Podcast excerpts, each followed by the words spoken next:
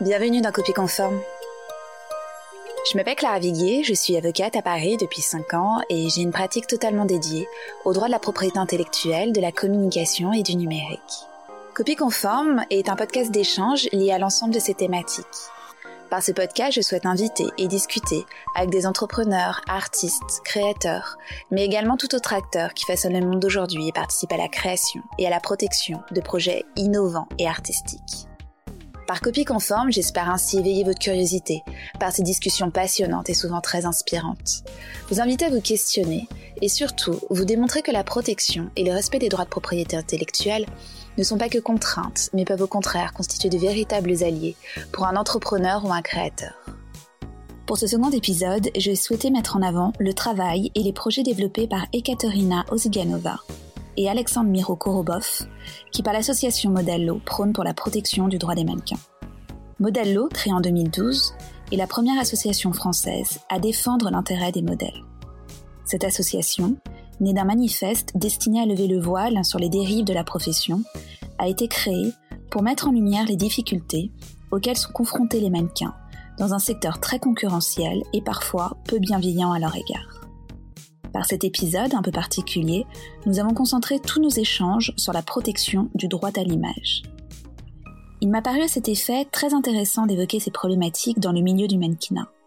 Les modèles vivent de leur image, mais pas n'importe quel prix. Avec mes invités, nous avons donc abordé toutes les problématiques liées à l'utilisation de l'image d'une personne, quelle qu'elle soit, et des méthodes utiles pour la respecter au mieux, que ce soit financièrement, moralement ou juridiquement. Je vous souhaite à tous une excellente écoute. Bonjour Katharina, bonjour Alexandre, je suis ravie de vous accueillir dans cet épisode de Copie Conforme. Bonjour. Bonjour. Est-ce que très rapidement, tous les deux, vous pourriez vous présenter, nous indiquer donc qui vous êtes, quel est votre parcours, et également, bien entendu, donc présenter Modello et euh, expliquer quelles raisons vous ont conduit, enfin vous ont poussé à créer Modello. Je m'appelle euh, Yekaterina Ojiganova, donc euh, je suis euh, mannequin, traductrice et interprète. nous avons commencé Modello en décembre 2018 suite à, la compréhension qu'on a pu se, faire de, ce métier, du fait que les mannequins ne sont pas suffisamment protégés. Et moi, donc, je m'appelle Alexandre Miro Korobov, je suis artiste plasticien et illustrateur. Mhm. Euh, je suis également donc le secrétaire général de l'association et j'ai 34 ans. La raison pour laquelle moi je travaille euh, avec l'association, c'est parce que bah, en tant qu'illustrateur, j'ai travaillé dans la mode euh, un certain nombre de fois. J'ai pu observer des choses, j'ai été au contact avec pas mal de mannequins, j'ai des mannequins dans mon entourage, je vis avec des mannequins. Et euh, bah, je connais un petit peu la question. Et puis en tant qu'artiste, j'ai aussi moi-même, je suis au, au contact d'autres euh, comment dire, de, des institutions, des marques, des choses comme ça. Et du coup, je suis soumis un petit peu euh, à la question du, du droit à l'image et du droit d'auteur, un, petit peu comme les mannequins, mais Ok, et donc et pour par rapport à Modello, donc pourquoi est-ce que, enfin dans quel contexte en fait vous avez voulu euh, vraiment créer Modello et à partir de à partir de quoi en fait? Quelles raisons vraiment vous ont poussé et incité à créer cette association? Euh, je pense que ça a commencé. J'ai commencé le mannequinat assez tard. J'ai commencé quand j'avais déjà euh, 20 ans et euh, mon parcours n'était pas tout à fait classique. Euh, j'ai passé par une agence homme. En fait, j'étais sur une, seule fille sur sur le board masculin et j'ai pu aussi travailler indépendamment, même si ce n'est pas légalement accepté. mais disons que je n'étais pas représentée au début par une agence, donc j'ai pu un petit peu voir comment différents acteurs fonctionne dans ce milieu, euh, passant par les directeurs de casting directement et, et, en observant aussi les mannequins qui travaillent avec les agences. Et ensuite, euh, j'ai rencontré quelques personnes euh, qui se posaient des questions concernant notre statut. Et moi-même, en travaillant petit à petit, j'ai commencé à observer des choses qui, qui me paraissaient aberrantes puisque j'ai déjà eu l'expérience de travail avant. Comme j'ai dit, je suis traductrice et interprète, donc j'ai déjà eu d'autres contrat euh, d'indépendant, par exemple, euh, dans le domaine de langue. Et j'ai déjà fait mes études, surtout. Mais euh, j'étais entourée par beaucoup de personnes qui, eux, elles n'avaient pas du tout d'expérience de, travail ni de capacité d'avoir ce recul. Et mm-hmm. donc, j'ai rencontré des personnes qui étaient qui, qui, qui, rejoignaient mon avis et qui voulaient aussi créer un espace, une association pour protéger leurs droits. Et donc en 2017, quand il y a eu petit à petit le mouvement MeToo qui a commencé également, certains sites qui sites professionnels liés au mannequinat comme models.com ont commencé à se poser des questions sur le traitement des mannequins euh, il y a eu un questionnaire euh, qui est apparu. C'était un questionnaire qui posait la question euh, du style vous mannequin, vous pensez que on doit vous traiter de quelle manière Donc réponse libre? À cette époque, j'ai décidé d'y répondre. La question a été utilisée dans, dans leur publication finale. Et c'est à partir de ce moment-là qu'on a commencé à réfléchir sérieusement à la création d'une structure pour entamer une action. Et donc finalement, euh, voilà, c'était en décembre 2018, euh, c'est ça? Décembre 2017. Euh, non, pardon, 2017, janvier 2018. Qui a mené à la rédaction d'un manifeste. Voilà, rédaction d'un manifeste qui englobait, enfin qui faisait un espèce de frise, si je peux dire comme ça. État des lieux. Voilà, un état des lieux de tous les problèmes qu'on a pu observer. À la base, j'ai été accompagnée par par un autre mannequin avec qui on a mmh. rédigé ce manifeste. Ensuite, elle est partie, euh, mais euh, on, on, travaille avec d'autres professionnels, on travaille avec des sociologues, des économistes, des anciens mannequins, des juristes qui euh, nous aident à, en fait à développer le discours, à développer différentes approches et différentes possibilités de développement de, l'association. Et donc concrètement, parlant de développement de l'association, quels moyens vous avez mis en œuvre pour Modello pour agir et sensibiliser le public, mais également les acteurs du marché? Donc je pense qu'il y a des, tout ce qui est de la communication, mais également en termes de, de suivi, d'assistance juridique. Bah, en premier lieu, je pense qu'on on mène vraiment une, série d'actions sur le terrain avec les mannequins, avec les professionnels du luxe, avec euh, même des institutions, des gens qu'on peut vraiment rencontrer euh, physiquement. Alors c'est plus difficile maintenant, mais en tout cas euh, au début de notre euh, notre combat entre guillemets, euh, ça, ça, nous a bien servi. Et puis sinon pour ce qui, ce qui touche au grand public, on va plutôt être présent dans les médias, c'est-à-dire que très tôt on a essayé de, bah, de toucher la presse, quoi, de toucher les gens à travers la mm. presse. À travers notre travail avec les juristes et avec les avocats, nous avons réussi récemment de créer la clinique euh, sur la base de la clinique juridique de l'école de formation des barreaux euh, de la Cour d'appel de Paris, euh, le pôle mannequin, donc le pôle qui est dédié à, à, l'aide juridique mm-hmm. gratuite et confidentielle aux mannequins. Donc ça permet de garantir l'accès aux droits des mannequins nous mettons euh, systématiquement en relation les mannequins avec les avocats spécialisés qui travaillent avec nous euh, dès le départ. Notamment, euh, il y a Juliette Albou, il y a Martin Lacour, il y a Joris Leclerc mm. et Jérémy Zera qui, lui, a, récemment commencé à travailler en tant qu'avocat. Il, il était un élève avocat quand on l'a rencontré. C'était lui, à la base, qui a proposé la création de ce pôle. Et euh, oui, c'est à peu près, c'est à peu près ça. On intervient aussi régulièrement euh, aux universités, dans au sein des universités ou des écoles de mode, mais ça c'est surtout le travail qu'on mène avec Julia parce que elle, euh, elle est chercheuse et donc elle intervient régulièrement aux universités. Mais en fait, pour faire clair, on, on, travaille quand même plutôt avec les mannequins plus qu'avec les marques ou, avec les agences. Les agences, on n'a quasiment pas de rapport avec elles. les marques, peut-être un peu plus, mais, mais globalement, on est vraiment tourné vers les mannequins et c'est une aide pour les mannequins. Ouais, ouais l'idée c'est vraiment de les accompagner et puis de les sensibiliser sur leurs droits, sur les démarches qu'elles peuvent effectuer pour euh, justement euh, veiller à ce que tous leurs droits soient mieux protégés. Exactement. Ouais, bien sûr. Ouais. Et puis d'être entouré de professionnels qui sont qualifiés, c'est surtout ça mm. aussi la question. Le but n'est pas uniquement d'avoir un discours purement théorique. Ouais. Oui, bien sûr, c'est vraiment d'avoir des, des, résultats concrets. Et justement, vous avez ressenti des premiers effets? Enfin, voilà, est-ce que vous, vous, avez euh, dans la profession, est-ce que euh, Modello a déjà euh, fait parler d'elle?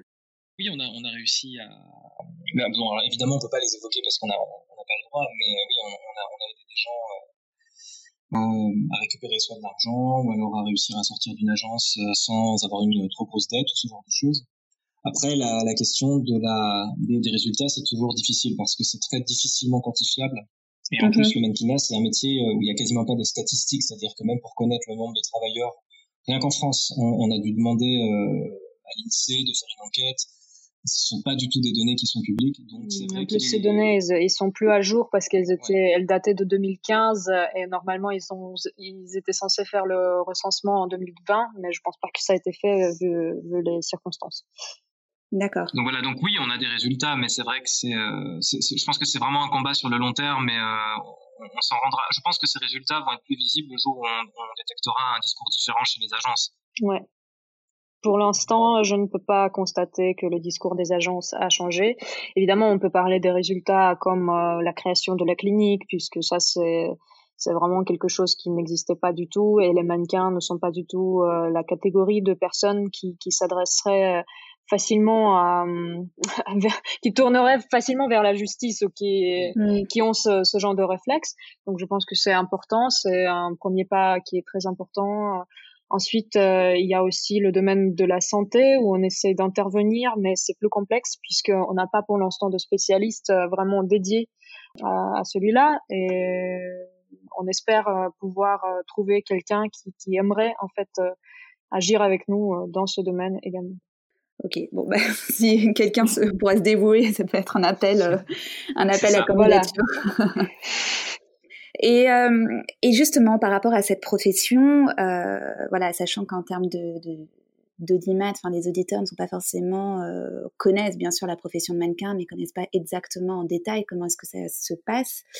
Euh, je parle notamment peut-être à toi, Katharina, qui, donc, qui, mm-hmm. a, qui, a, exercé comme mannequin.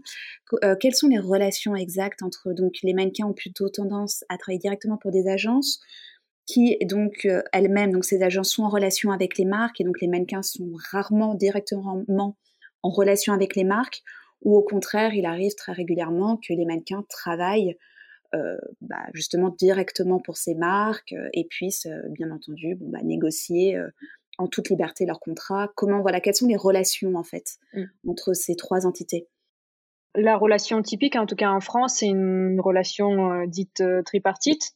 Donc il y a le mannequin, il y a l'agence et il y a la marque. Et euh, le mannequin, souvent, il euh, signe le mandat de représentation mhm. d'abord avec euh, l'agence, et ensuite c'est l'agence qui est le pourvoyeur de contrat de travail pour pour le mannequin.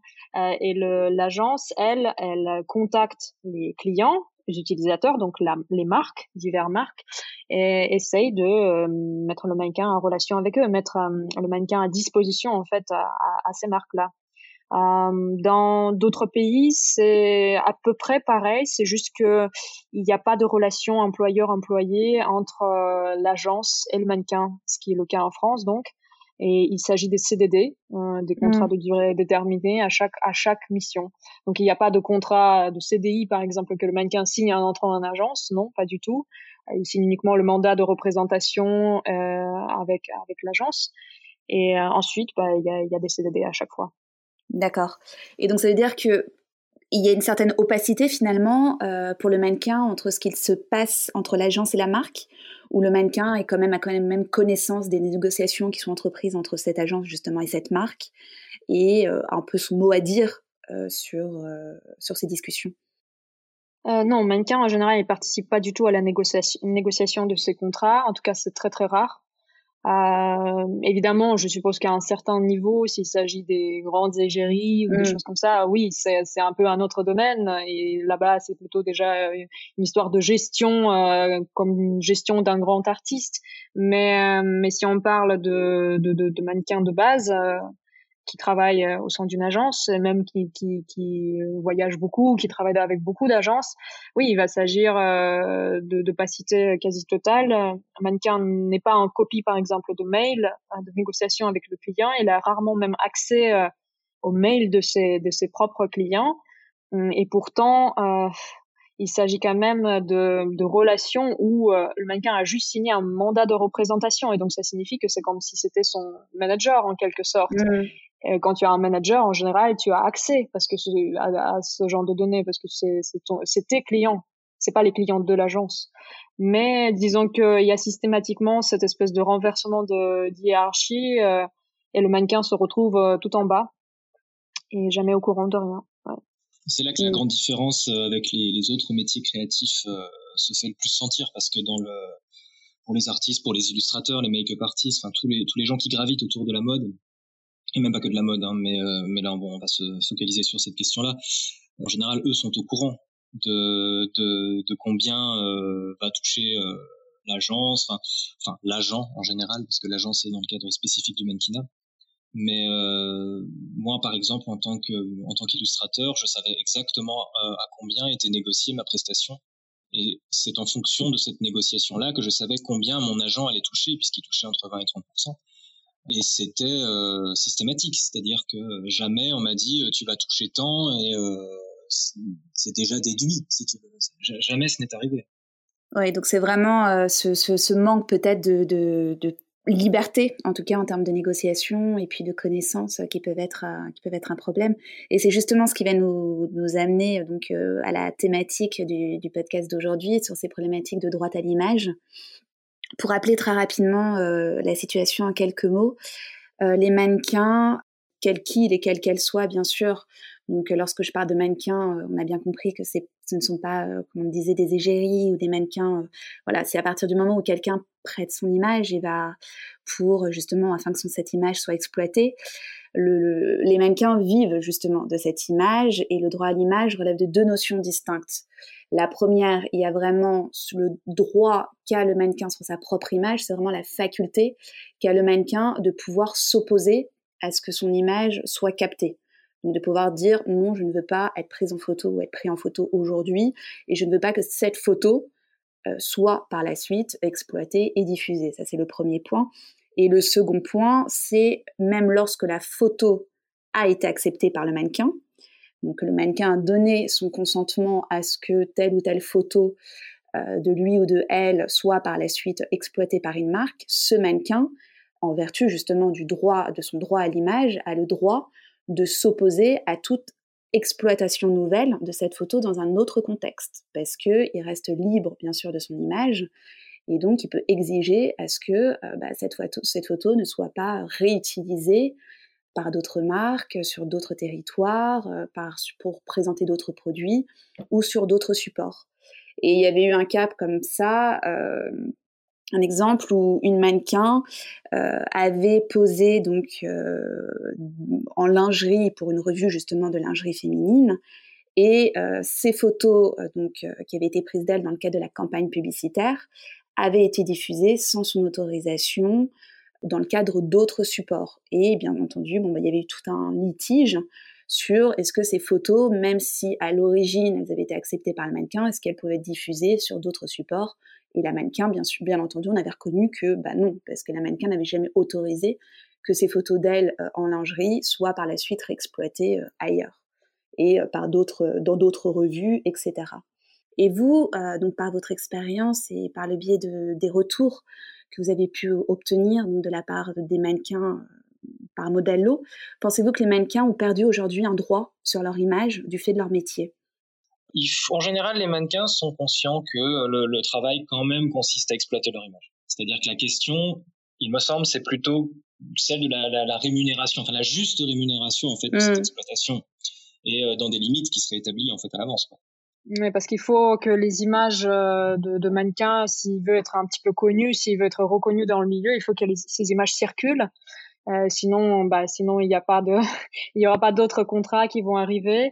Mais en effet, euh, les, les, exemples que toi tu donnes, euh, bah, c'est des exemples clairement de, de, conflits aussi de droits subjectifs de photographes et de mannequins. Et euh, par exemple, moi-même, euh, j'ai fait face à, certains problèmes liés à droit à l'image, droit sur mon image. Par exemple, le cas typique est plus moins lié aux célébrités, c'est droit de backstage, photo de backstage pendant mm. le défilé. Souvent, il y a un moment où on laisse entrer les photographes dans le backstage. Souvent, ça peut poser aussi des soucis à cause de la nudité potentielle des mannequins qui sont en train de se changer. Avant, on ne on contrôlait pas du tout ça. Donc, il y avait plein de photos, plein de photographes qui rentraient et commençaient à prendre des photos de, de mannequins qui sont en train de se changer. Ça posait un énorme problème pour les mannequins, souvent. Mais aujourd'hui, euh, j'entends de plus en plus, et je vois de plus en plus de mannequins en plus qui s'opposent, ou des, par exemple, des clients, euh, enfin des, des, marques qui disent que euh, l'accès est interdit au moment où les mannequins se changent.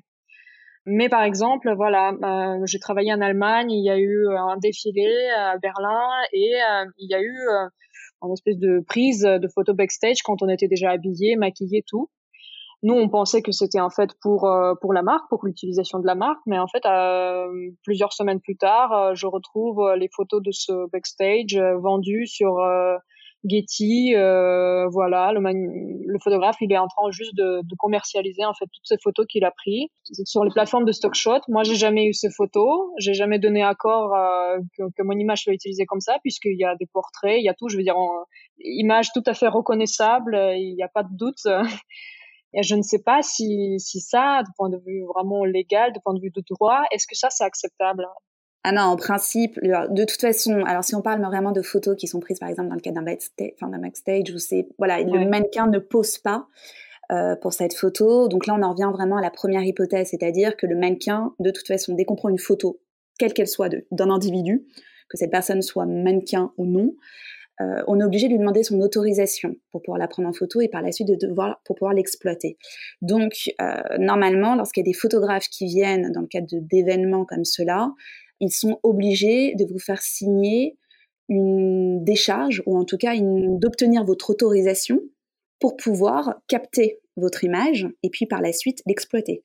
Mais il faut également que l'exploitation de cette image soit bien définie dans le cadre de cette autorisation. Donc c'est bien indiqué que voilà, en participant à tel ou tel événement, potentiellement, bah, vous pourrez être pris en photo par tel ou tel photographe et ces photos pourront être exploitées sur tel ou tel support, etc.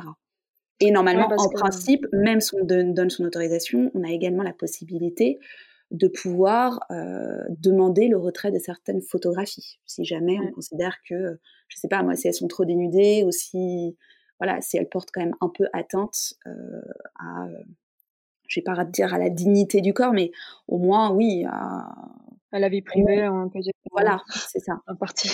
Ouais. Euh, ouais. Non, c'est vrai que, par exemple, il y a certains plus ou moins grandes marques qui, euh, même durant les Fashion Week, ils, font signer une espèce de décharge de droit, puisqu'ils mhm. savent que, voilà, pendant le backstage, ils vont, ils vont inviter les photographes de prendre des photos. Les photos vont être peut-être rediffusées sur les réseaux sociaux. Ils vont être rediffusées même de temps en temps dans les boutiques. Et donc, dépendant de l'utilisation, ils vont donner en plus du cachet euh, de la prestation même, ils vont donner aussi des, des, royalties qui vont être liées vraiment à la rediffusion de, des images prises pendant pendant la prestation. Mais ça, ça arrive très rarement euh, la plupart du temps. il y a une espèce de d'amalgame qui se fait entre la rémunération du travail et, euh, et la rémunération du droit à l'image.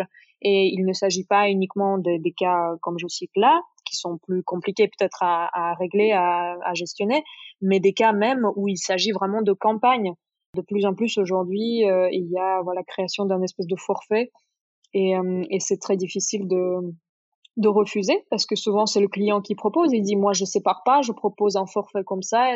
si vous êtes d'accord, vous êtes d'accord. Si vous n'êtes pas, bah, vous n'êtes pas et l'agence accepte. Mmh.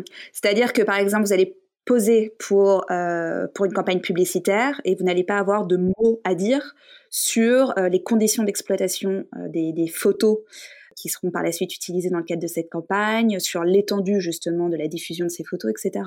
Ouais, parce que je pense qu'en fait ils prennent euh, ce qu'ils utilisent comme euh, comme euh, je ne sais pas si c'est un loophole, mais peut-être ce qu'ils utilisent, c'est que normalement, si je comprends bien, dans les contrats de travail, dans le contrat de prestation de base de mannequin, il y a déjà les droits prévus euh, de base. Ces, droits de base, souvent, il s'agit d'une année d'utilisation mmh. euh, avec euh, certains types d'impressions admises, etc. Donc ça, il faut, il faut revérifier dans le contrat de travail. Et, donc, je suppose que le, le client, il part de ce principe-là et il dit, voilà, je propose un forfait et, et moi, je gère ensuite l'utilisation. Mais c'est vrai que ça ça crée une grande insécurité vis-à-vis euh, des droits à l'image puisqu'on ne sait pas si le client il va utiliser uniquement d'une certaine manière ou d'une autre, si ce sera possible même de, l'attaquer derrière parce que si le contrat de cession n'a pas été signé, euh, je ne sais pas si c'est possible. Ah bah normalement, à partir du moment où il n'y a pas eu d'autorisation, de, toute façon, par rapport à cette image, euh, il faut que ça soit une autorisation écrite. Donc, donc oui, effectivement, s'il l'exploite dans un autre contexte et qu'il n'y a pas il peut pas lui-même démontrer que vous avez demandé votre, enfin vous avez accordé pardon votre autorisation à l'exploitation de cette image, il n'est pas dans son droit forcément. Donc ça, c'est sûr que oui, il faut que les choses soient faites de la façon la plus correcte possible. Et cette façon la plus correcte possible, c'est quoi? C'est vraiment déterminer, ça c'est le plus important, c'est l'étendue euh, de l'exploitation de cette image. Donc, quelles circonstances les photos vont être exploitées, pour quel support. Typiquement, si des photos qui vont être exploitées pour un magazine, bah, ça ne sera pas la même chose que sur un support digital et vice-versa. Pour quel territoire Auprès de quelle destination également Est-ce que ça pourrait être auprès du grand public ou uniquement dans le cadre, alors peut-être moins en termes de mannequinat, parce que ça va être plus souvent des campagnes publicitaires, mais de façon générale, par rapport au droit à l'image, on peut parfois réduire l'exploitation des photos uniquement dans un cadre restreint. uniquement pour les personnes qui étaient présentes sur place, si on parle par exemple de, de, photos qui sont prises dans le cadre d'un défilé ou des choses comme ça. Donc oui, tout doit, être strictement encadré. Et est-ce que vous avez eu par exemple des remontées de justement de, mannequins qui se sont rendus compte par la suite que des, photos donc, qui avaient été prises d'elles dans le cadre d'une campagne publicitaire avaient été exploitées par, je sais pas moi, d'autres marques ou dans d'autres magazines, enfin voilà, dans d'autres contextes que ceux pour lesquels elles devaient à l'origine être utilisées. Alors euh, dans d'autres contextes oui, d'autres marques ou d'autres magazines non. Ouais. Euh, mais alors en plus ça nous a touché assez directement parce qu'en fait c'est euh, Yekaterina qui en a fait deux fois. Mm. La première fois en fait c'est oui qu'on a découvert euh, à travers un ami qui vit en Pologne que une, une, série de publicités, enfin de spots TV dans laquelle Yekaterina apparaissait avait été exploitée largement au-delà de la première année comment dire négociée. négociée. Et le, le, le, le, plus drôle, enfin entre guillemets, je suis ironique évidemment, mais c'est que le, client utilisateur a disparu. C'était une grosse marque en Pologne, quelque chose de très connu, et qui a complètement disparu. C'est-à-dire qu'il n'était même plus possible de le contacter pour lui demander des comptes. Donc là, on est déjà dans un cas où il y a deux problèmes. Donc il y, a, un dépassement et en plus le client utilisateur n'est plus approchable. Donc euh, ne sait pas. Ça se trouve, la publicité a été encore utilisée quelques années. On ne connaît pas non plus assez de gens en Pologne pour pouvoir en témoigner. Euh, on a un deuxième cas de figure qui est arrivé deux fois. C'est euh, l'utilisation vraiment de son image statique, fixe, mais euh, à, grand, à, échelle 1, donc euh, à la taille réelle. Euh, deux photos ont été imprimées voilà, en taille réelle, donc une sur une vitrine carrément d'un magasin parisien sur un grand boulevard, Mhm. Euh, alors évidemment, euh, Yekaterina n'était pas du tout au courant. Elle est passée devant, elle l'a vu alors qu'elle se baladait pendant une Fashion Week. Et euh, la deuxième fois, c'est quelque chose, enfin c'est un client pour lequel j'ai travaillé, euh, avec lequel on a travaillé tous les deux sur euh, finalement des supports différents. Yekaterina fait le, le, mannequin, moi j'ai fait les illustrations euh, du lookbook de ce client. On a fait une exposition en fait commune dans un magasin parisien, pareil, un concept store assez assez chic on va dire. Et on a été euh, assez surpris de voir que des photos issues de, du set de photos que, que Yekaterina avait fait avaient été affichées en grand sans que personne soit au courant euh, à l'entrée de, de, de, de, cette boutique. Euh, presque de lieu de vente, oui. qui est un, lieu de vente, voilà, qui n'est pas juste une exposition artistique comme une galerie d'art et qui donc euh, faisait en plus office un petit peu d'appel. On passe devant, on voit ce, ce grand truc. Alors là, c'était même plus que l'échelle 1, je pense que c'était vraiment 3 mètres de haut presque c'était vraiment une énorme, une énorme affiche avec euh, là-dessus. Et euh, on n'a pas eu gain de cause et euh, on en a parlé euh, avec le, le, principal intéressé, donc la personne qui, qui, qui, gère cette marque et qui a fait comme si elle n'avait pas compris le problème, comme si elle se retranchait derrière une idée un petit peu de créateur, un peu naïf, qui n'est pas au courant de, de, de, de, ces problèmes, qui sont des problèmes un peu administratifs. Oui, c'est donc euh, l'utilisation ultérieure qui pose souvent problème, puisqu'on peut même, euh, en ayant négocié une utilisation précise, après se rendre compte ou non d'une autre type d'utilisation qui, qui, qui, est en train de se produire. Et c'est vrai que euh, j'ai beaucoup de d'exemples comme ça de d'autres amis ou connaissances mannequins qui disaient ah tiens un pote m'a dit qu'il m'a vu quelque part en train d'être affiché quelque part. Euh, évidemment, l'agence n'est pas au courant, le mannequin n'est pas au courant, donc il commence à contacter le client. Et euh, c'est pas souvent évident euh, d'obtenir euh, quoi que ce soit parce que le client va souvent dire qu'il comptait là contacter l'agence, mais on sait pas s'il l'avait fait. ouais, c'est pas c'est pas évident. Et vous sentez quand même que dans ces moments-là, lorsqu'il y a ces, difficultés, euh, vous êtes quand même relativement bien protégé par les agences. Les agences euh, se rapprochent elles-mêmes des marques pour essayer de, trouver un compromis ou de où vous sentez que voilà, c'est quand même assez difficile par la suite euh, de faire valoir ses droits par rapport à toutes ces problématiques de droit à l'image. Oui, le souci, c'est que le, c'est vrai que l'agence et tout, en fait, tous les mandats de représentation qu'on signe, leur but, objectif premier, c'est de protéger les droits de mannequin parce que c'est ce mmh. qui est en vente, en gros, entre guillemets, c'est son image. Et c'est vrai que je ne suis pas certaine que les agences, parce qu'il y en a beaucoup, euh, que les agences possèdent euh, tous les mécanismes nécessaires pour garantir cette protection.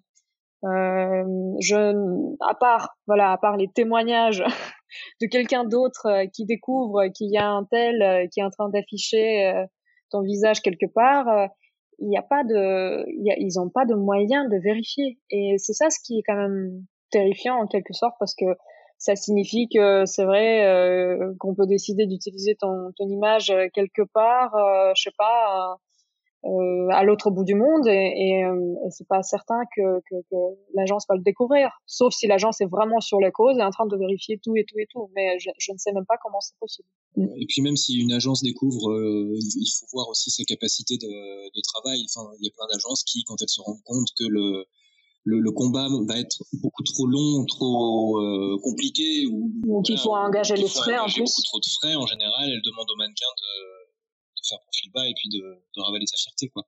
Il y a aussi cette question, hein, c'est les agences. Euh, on, a rarement rencontré des agences qui étaient extrêmement combatives quand même hein, sur ces questions-là. En général, elles sont combatives quand euh, il s'agit de, de, de, comment dire, de de se protéger elles-mêmes, mais finalement elles protègent assez peu leurs mannequins. Je suppose qu'ils vont être combatifs s'il s'agit vraiment d'un gros cachet aussi, parce que s'il s'agit d'une euh, une reconduction d'un an euh, de session de droit, je ne suis pas certaine qu'ils vont qu'ils vont essayer de, de l'avoir.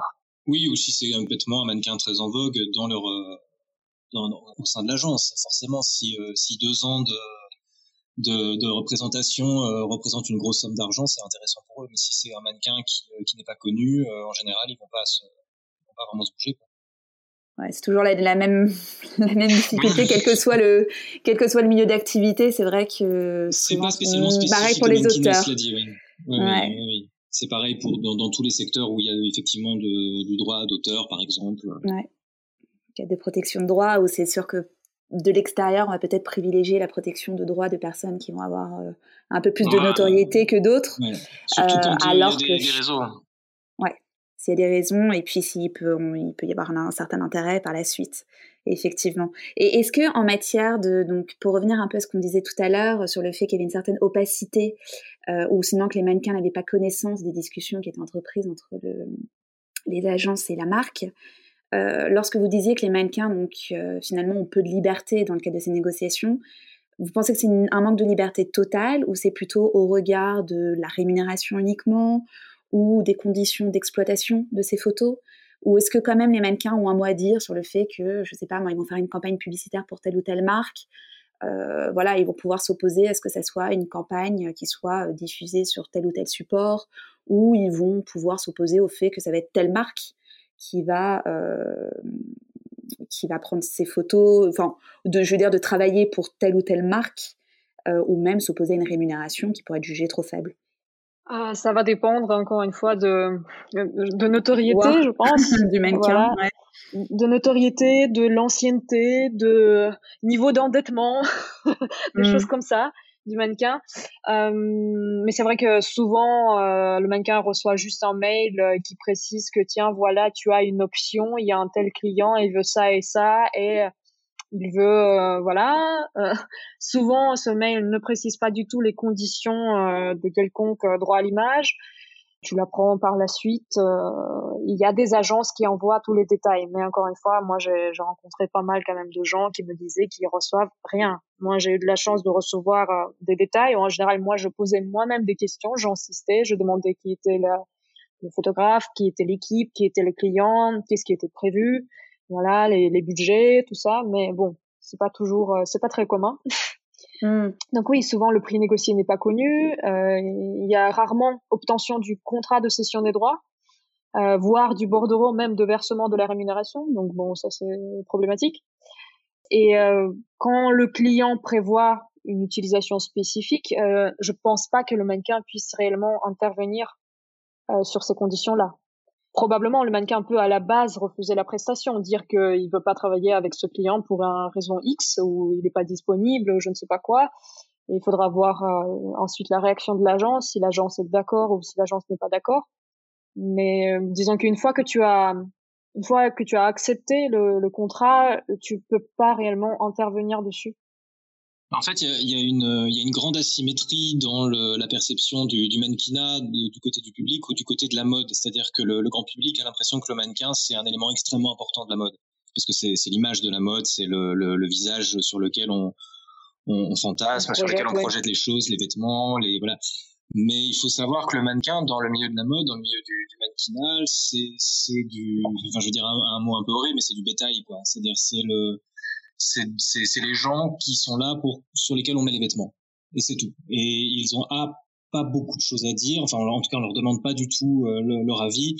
Euh, une image de mode, c'est une construction assez complexe euh, qui nécessite euh, pas mal de, de, de, connaissances dans des métiers différents. Donc, il y a le stylisme, il y a le, le, le maquillage, la coiffure, euh, la photographie. Parfois, il y a même des accessoires. Donc, c'est c'est vraiment toute une équipe et euh, les gens de cette équipe euh, ont tous finalement presque un mot à dire, ce qui fait qu'au bout d'un moment, on se retrouve avec euh, 10 personnes, enfin, j'exagère un peu, les 5-6 personnes qui, euh, qui se retrouvent avec un mot à dire.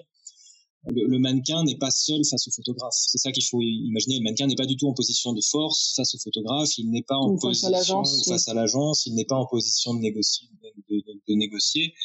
Euh, en, en, vrai, soit il accepte de, de travailler, soit il accepte pas. C'est la seule. Euh, il a, il a, des options très binaires en fait le mannequin.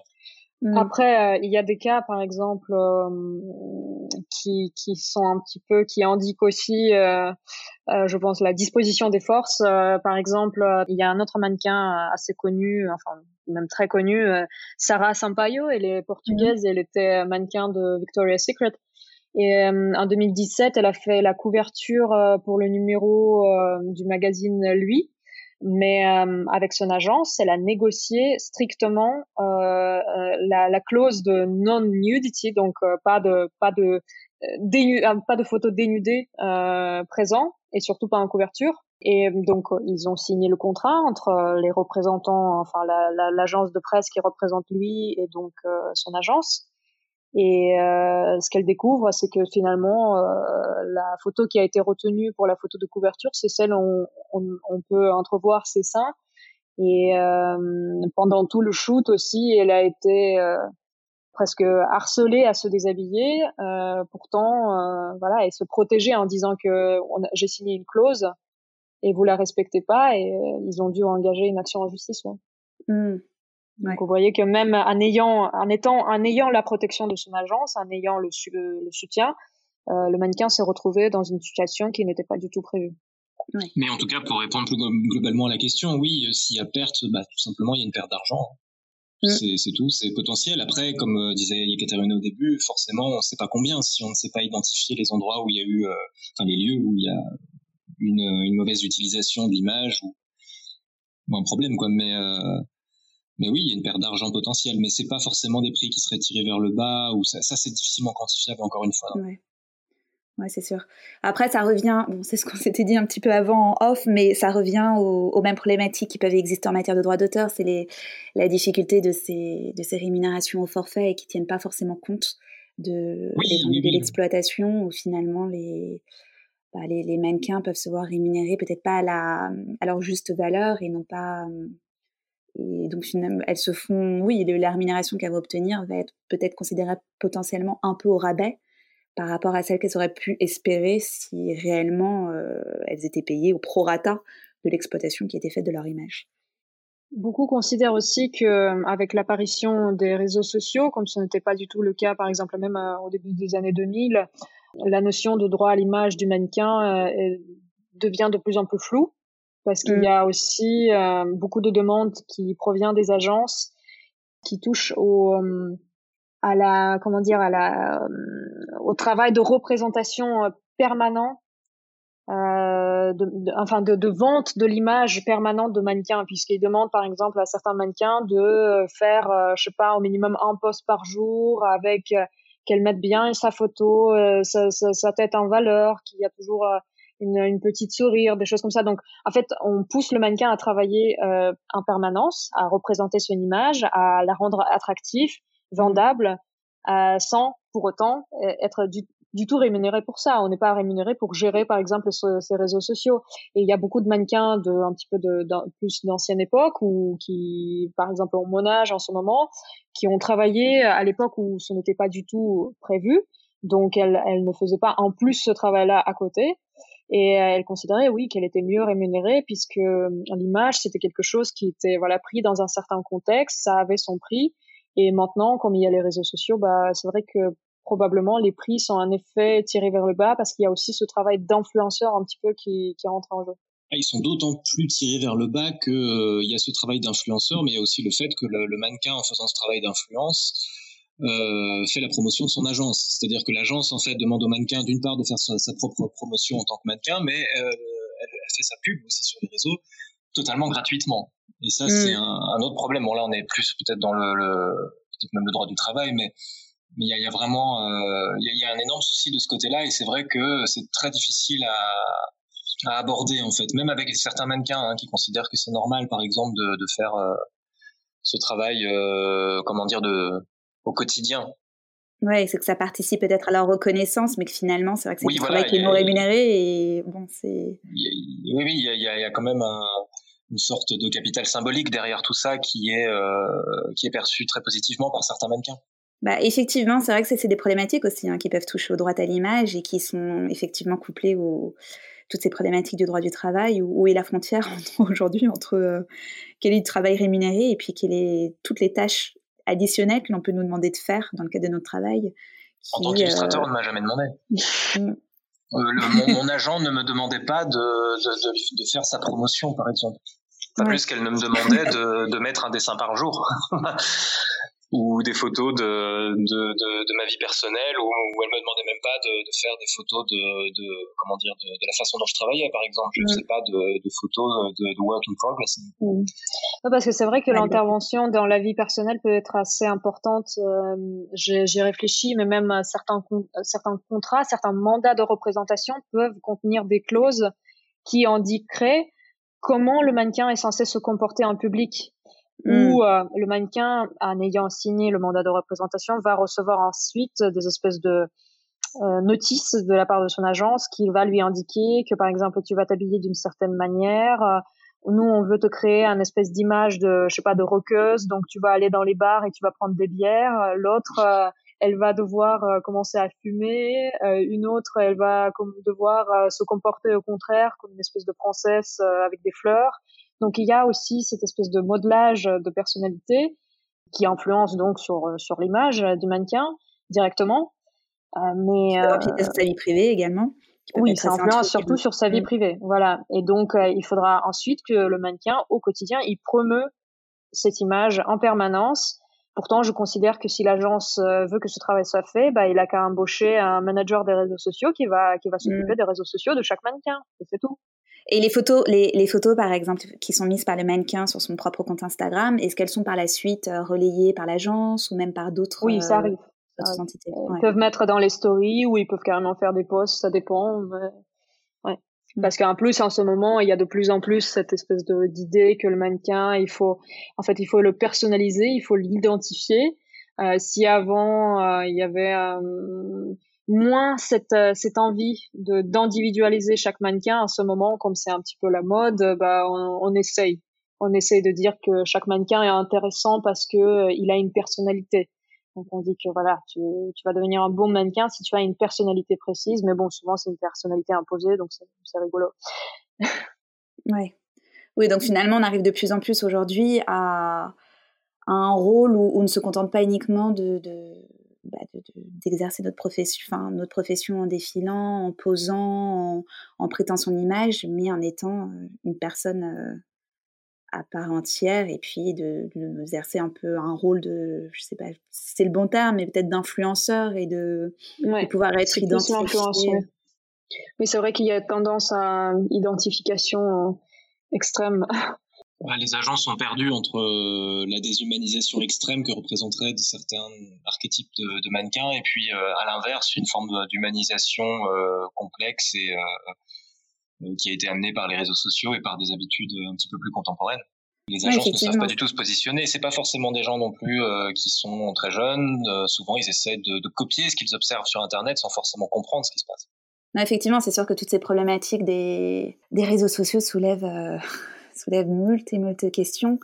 Et, euh, et, donc pour conclure un peu par rapport à toute cette discussion, est-ce que vous pensez aujourd'hui que les mannequins, par rapport à, je sais pas moi, les, ben justement grâce à tout votre travail, grâce au, à la parole qui se libère, à la, toute la communication qui est faite autour de cette protection euh, du droit à l'image ou même de la protection des droits de manière générale autour des mannequins, est-ce que vous pensez que les mannequins disposent aujourd'hui de suffisamment de marge de manœuvre pour se protéger et se défendre ou est-ce que littéralement euh, bah, il, y, a des choses à faire et il faut vraiment essayer de, de travailler sur ça pour que, bah, pour que leurs droits soient mieux protégés et défendus?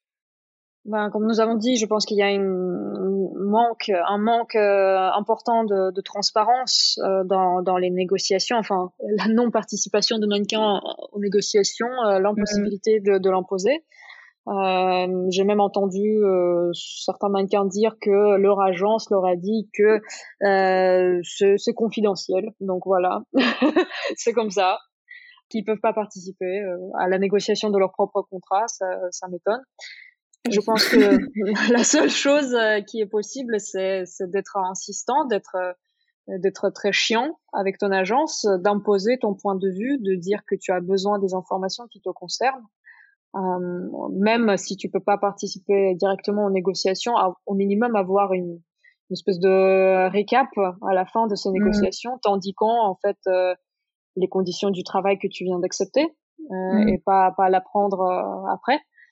mais il faut aussi avoir son propre livre de compte, garder toutes les toutes les preuves que tu obtiens de, de la part de ton agence, euh, faire, euh, je sais pas, noter tout, euh, tout ce que tu peux noter. Euh, c'est les seules choses qui peuvent être faites et ça, ça n'a pas vraiment évolué depuis depuis des années. Je pense que c'est oui, c'est loin de de devenir transparent. Nous, on avait un espoir au regard des, des plateformes digitales qui, qui étaient des plateformes naissantes avant Covid on espérait qu'en fait, avec l'apparition de d'agences euh, qui, qui, sont plus contemporains, donc qui, qui, qui visent euh, l'hyper digitalisation du processus, euh, où en fait tout, tout, est traçable, hum, qu'avec ça, le mannequin va devenir plutôt acteur de son propre métier, mais pour l'instant, on n'est pas encore là. Il faut attendre que ces plateformes se développent pleinement et euh, on verra. Mais je pense, je pense que dans ce domaine, c'est sûr qu'il faut, il faut, qu'il y ait de la traçabilité, il faut qu'il y ait euh, cette euh, hyper digitalisation, puisque les agences qui fonctionnent toujours comme si on était dans les années 50, à imprimer les contrats et à dire qu'ils peuvent pas les transmettre, il faut que tu passes mm. à l'agence. c'est un peu, je veux dire, les gars, vous pouvez faire un PDF. Ouais. bon. ouais, c'est vraiment simplifié, plus de transparence. Oui, voilà. Et, selon les arbres, t'as pas besoin d'imprimer le contrat à chaque fois pour le signer. oui, il y a un meilleur respect de l'environnement, ça c'est sûr. Et puis, euh, et puis vraiment euh, placer le mannequin au centre des discussions et puis au centre de ne pas le considérer uniquement comme un exécutant en fait, pour qu'il soit vraiment pris en considération. Ok, bon bah merci beaucoup en tout cas à vous deux pour euh, cet échange. J'espère que voilà, donc il vous aura permis en tout cas, qui leur a permis en tout cas de sensibiliser les gens sur ces problématiques. Euh, est-ce que vous avez un dernier mot à ajouter pour euh, clore cette discussion? Bah déjà, je te remercie beaucoup hein, pour, euh, pour avoir donné la parole. J'espère que du coup, les gens qui écouteront ce podcast en sauront un petit peu plus sur, sur ces questions dans ce milieu quand même qui est mm. très opaque. Je m'adresse aussi éventuellement donc aux mannequins si elles nous écoutent, s'ils nous écoutent, euh, bah, qu'il faut pas hésiter donc euh, voilà à poser des, questions aux agences, même si ça leur donne l'impression de, les importuner, c'est, pas grave, hein, c'est une question de droit, c'est assez essentiel, surtout que l'industrie de la mode elle génère beaucoup d'argent, donc euh, faut pas avoir peur de parler d'argent. Et puis, euh, bah, tout simplement rajouter que nous, Modello, on est joignable à tout moment sur les réseaux sociaux, donc sur notre page Facebook, sur notre page Instagram, notre profil Instagram, etc. Euh, est aussi joignable par email, et puis qu'on met toujours tout en œuvre pour répondre à tout traitement. Donc euh, soit on, on, trouve un moyen de euh, diriger les gens plutôt vers la clinique, soit on les dirige plutôt vers des avocats spécialisés. Et, euh, ben voilà. Je pense que j'ai dit tout ce, qui, tout ce qui était possible de dire. merci en tout cas. Je mettrai bien entendu hein, les liens de oui, oui, bien sûr. les liens de la page Instagram, de la page Facebook, euh, enfin de voilà tout ce qui concerne euh, Modèle Low sur en bas de, de l'épisode et puis également sur les réseaux sociaux. Merci à tous de votre écoute. Afin d'être tenu informé de la sortie des épisodes de Copier Conforme, je vous invite à vous abonner aux pages du podcast sur les différentes plateformes de diffusion, ainsi qu'à suivre la page du podcast sur Instagram et LinkedIn dont les liens sont indiqués en bas de l'épisode. Si Copier Conforme vous inspire, la meilleure façon de permettre à ce podcast de grandir et de soutenir ainsi l'innovation et la création est d'en parler et de le partager autour de vous, ou bien de mettre des bonnes notes sur Apple Podcast. Je serai bien entendu également ravie d'échanger avec vous de votre propre expérience et de vos réflexions sur les thématiques abordées par Copie Conforme. N'hésitez pas à me contacter sur les réseaux sociaux ou par email, mon adresse email étant également indiquée en bas de l'épisode. Je vous remercie vivement de votre écoute et vous dis à très vite pour un nouvel épisode.